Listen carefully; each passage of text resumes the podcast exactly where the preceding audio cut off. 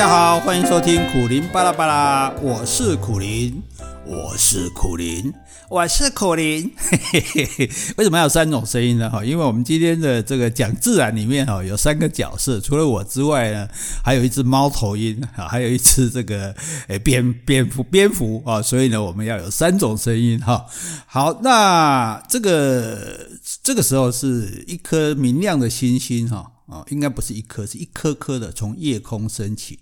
哦，那我走在雪见的这个林间步道上，不时看见森林中啊有一对明亮的眼睛，那应该是什么？山羌哦，那个山羌白天的叫声啊，就很像小狗在叫，哦，啊啊，哦，但是只有一声，狗叫不会只有一声，狗叫是 那狗这个山羌，如果你在山里面听到。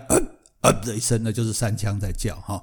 那三枪在叫的时候，你可以跟他玩一个游戏，你也给他叫一声，呃，好，他一听到你在呃吧，因为他是有领域性，他就觉得哎有人入侵我地板，所以他会叫得更大声。呃然后你再更大声，好，所以你在山里面啊，可以跟山羌对话哈。我们在这个当解说员的时候，带游客啊走步道的时候呢，就常常玩这种游戏哈。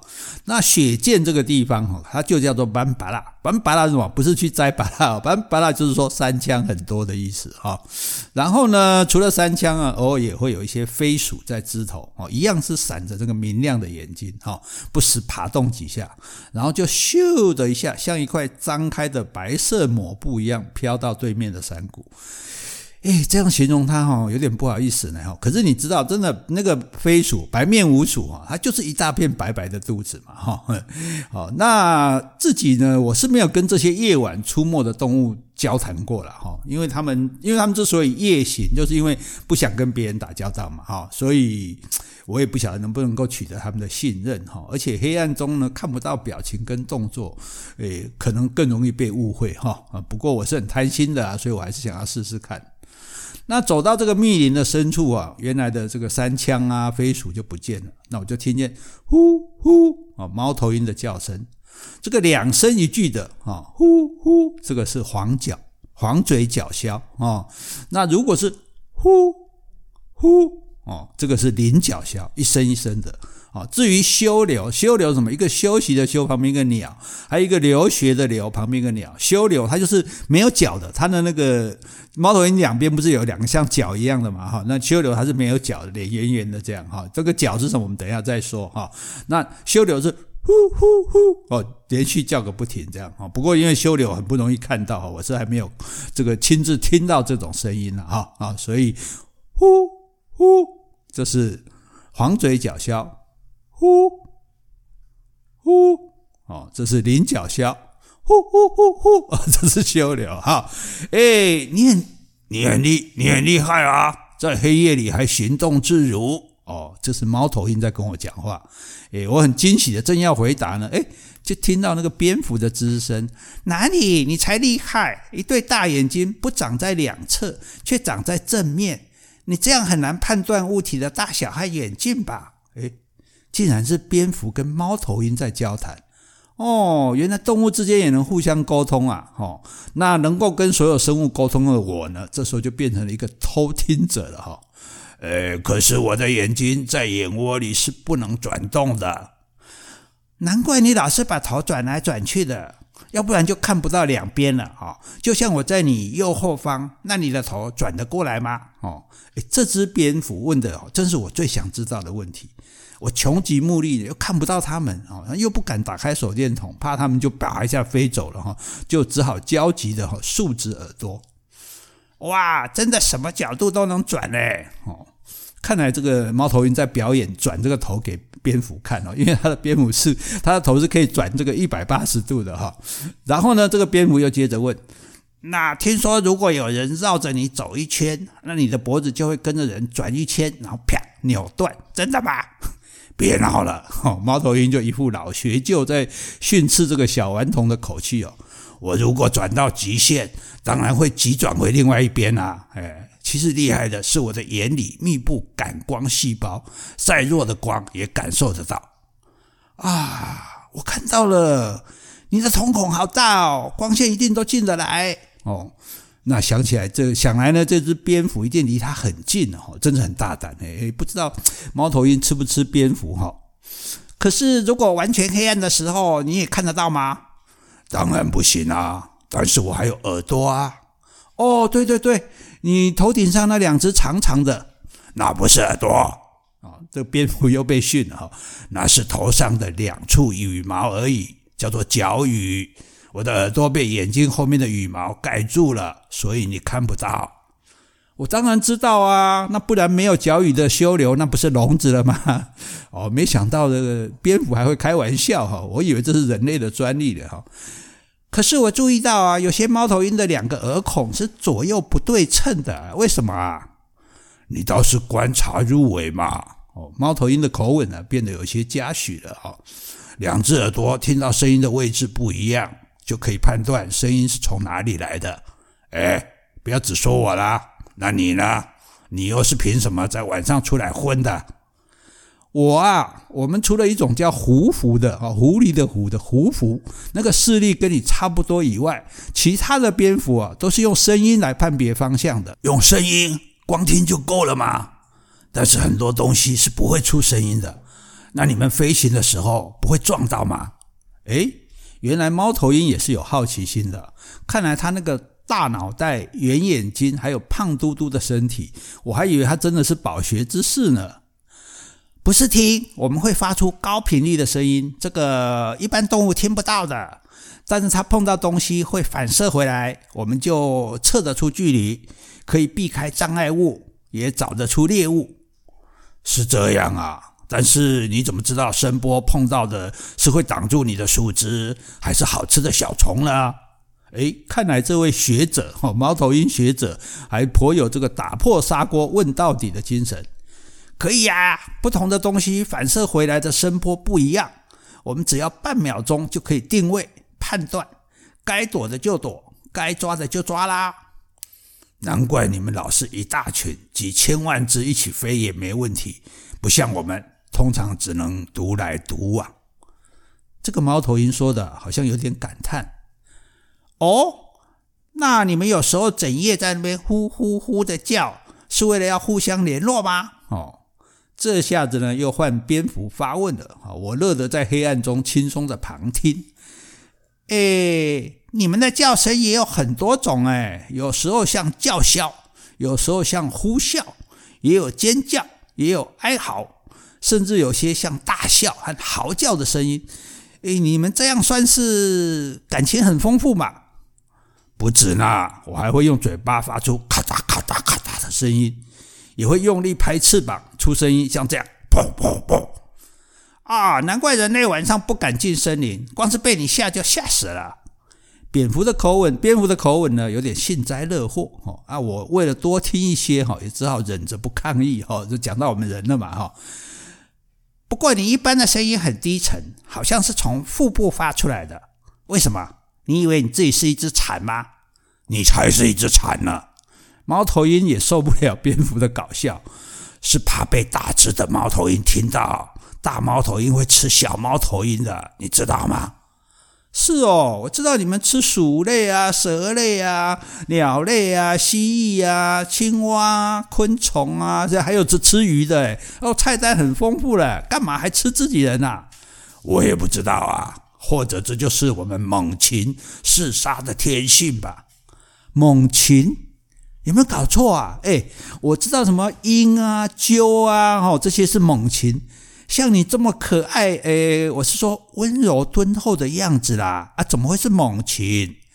不要忘了，我是吃肉的。你看我的嘴是钩状的，粗壮的腿，还有长爪子，一面用脚抓捕猎物，一面用爪刺入它的身体，再用钩形的嘴把它啄死。这个蝙蝠似乎被他叙述的这种杀戮画面吓坏了哈，半天不吭声。诶，那那那你你们不用先剥皮先除毛吗？不用啊，只要吞得下，就连毛皮带骨肉一起吞。哦，反正消化不了的会在我身体里面压缩成一颗毛球，第二天就吐出来了。哦，我知道了，好像猫也会这样哦，猫也会吐一颗一颗的毛球。难怪你住的树下老是有一颗一颗的球。我以前还以为说，哦，这家伙的便便好奇怪呢。蝙蝠啊，惊魂已定，又开始兴奋起来了。诶，还是我比较轻松啊！我在空中抓虫吃就够了，而且昆虫永远是最多的，怎么吃也吃不完哦。有啊，也有吃水果的啊，像刚刚讲那个胡蝠就是啊。还有一种长舌头的，可以伸到花朵里面舔花粉和花蜜。哇，那吃的多好啊！那是真的是占尽便宜呢。那你们都是吃素的，不会吧？诶老学究哈，猫头鹰果然一针见血。诶，蝙蝠呢变得有点支支吾吾。诶，也有抓鱼的啦，吃老鼠啊、青蛙啦、小鸟的啦。诶，不过我们啊，不是我们啦，是是他们啦。他们不像你会吐球啊，都要先拔鸟毛啊，剥鼠皮，诶，也是很辛苦的。那吸血的就不辛苦了吧？诶，猫头鹰又出招了。呃，那那个叫吃蝠啦，哈，魑魅魍魉那个吃啦，鴟蝠它很小只啦，还还没有人的手掌大哈，而其实它们不是吸血啦，是轻轻的落在动物身上哦，然后它的刀呢，那个它的牙齿呢，像刀片一样很锋利，会咬开一小片皮。先吐一点口水哦，让这个血凝结，然后呢，卷起舌头，形成一条小槽，把那个血引进嘴里。诶，严格讲，它不算吸血啦，是快速的舔血啦。哇，这下子听得毛骨悚然的，反而是我了。嚯，反而这个猫头鹰哦，倒是老型仔仔啊，都吸，呃，都舔什么动物啊？啊，什么动物的血啊？是牛啊、马啊，还是人啊？诶，其其其实都都都都有啦。不过一只鴟蝠啊，一年只喝十几公升的血，不不算多啦。那个那个被害者不不会死啦。嘿嘿嘿嘿。猫头鹰发出有一点阴险的叫声，还说我吓人呢。人应该更怕你们吧？诶，我正在担心哦，他这样一讲哦，这个把气氛搞僵了，对不对？这一场夜话就无以为继了哈。诶，不过呢，这个还好，猫头鹰主动改变话题了。诶，你不是鸟却可以飞，这是真本事。那可不哦，原本有点羞愧的，因为讲到吸血嘛，有点羞愧的这个蝙蝠呢，又振奋起来了。因为我们可是唯一的真正会飞的哺乳动物呢，不像飞鼠，它只是用两身体两侧的膜在滑翔，它那个不算会飞啦。嗯，你们真的是把前肢变成翅膀了，的确可以飞。但是我看你们的翅膀长得也不太一样吧。哎呀，没错，你明察秋毫。哎，蝙蝠的口口吻呢，有点狗腿哦。哎，连一向喜欢奉承生物的我呢，也听得不太习惯。哎，需要长途飞行的呢，翅膀就狭长一点；要急速转向的呢，就要有短而宽的翅膀哦。那有一些要在花丛之间吸蜜的，翅膀的中段呢，就会拱起来，哎，比较方便行动。哎，说起来呢，我们也是很多样化的呢。但是你们的翅膀不是很够力吧？哇！猫头鹰直接直指要害。我是说，升空的时候你们需要助跑吗？诶嘿，是是不太够力的。哎，哪哪有地方助跑啊？我们不是倒挂着吗？所以要先往下掉。哦，掉下去，在空中才能用力一跃起飞哦。毕竟我们不是鸟类嘛，哈、惭愧惭愧。哎，我正在心中称赞哦，这只蝙蝠啊很有幽默感。哎，可是现在呢，又换他发问了。那你是猫？那你是猫头鹰？你会飞是理所当然的。但是我好奇的是，为什么你飞的时候几乎一点声音都没有呢？你的猎物都根本察觉不到你啊？你看我的羽毛很柔软，而且看起来有些地方有缺口，对不对？这样飞起来阻力小，就能减少跟空气摩擦的声音，所以能够静悄悄地飞，神不知鬼不觉的一抓。哦，他突然提高了音量，把我跟蝙蝠都吓了一跳。那你白天呢？白天都干嘛去了？太阳一升起来，就是我们猫头鹰睡觉的时间啦。要不在靠近树干、枝叶浓密的地方，要不呢，就干脆在树洞、地洞里。对啊，像你这样黄褐色的羽毛，又斑驳交错的，远远看就像一根树桩，或者是掉下来的一大片树皮，不容易被发现的。哎，不过你们白天就一定不出来吗？不见得，像短耳鸮是专门在田里抓老鼠的，它就是白天活动的。还有，如果我们食物不够，或者小孩生太多了，有时候白天也得出来觅食。唉，生活不容易啊。那可不，养小孩多辛苦啊！像我们的小蝙蝠，既没有毛，也看不见，只有紧紧靠着妈妈的肚子。